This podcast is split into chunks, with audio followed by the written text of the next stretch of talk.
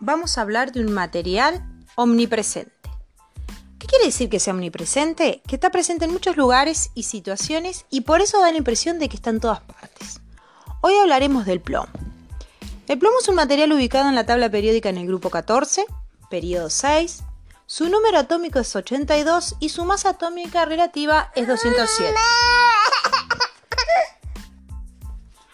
En la corteza terrestre en abundancia ocupa el lugar 36 con un porcentaje en masa del 0,002%.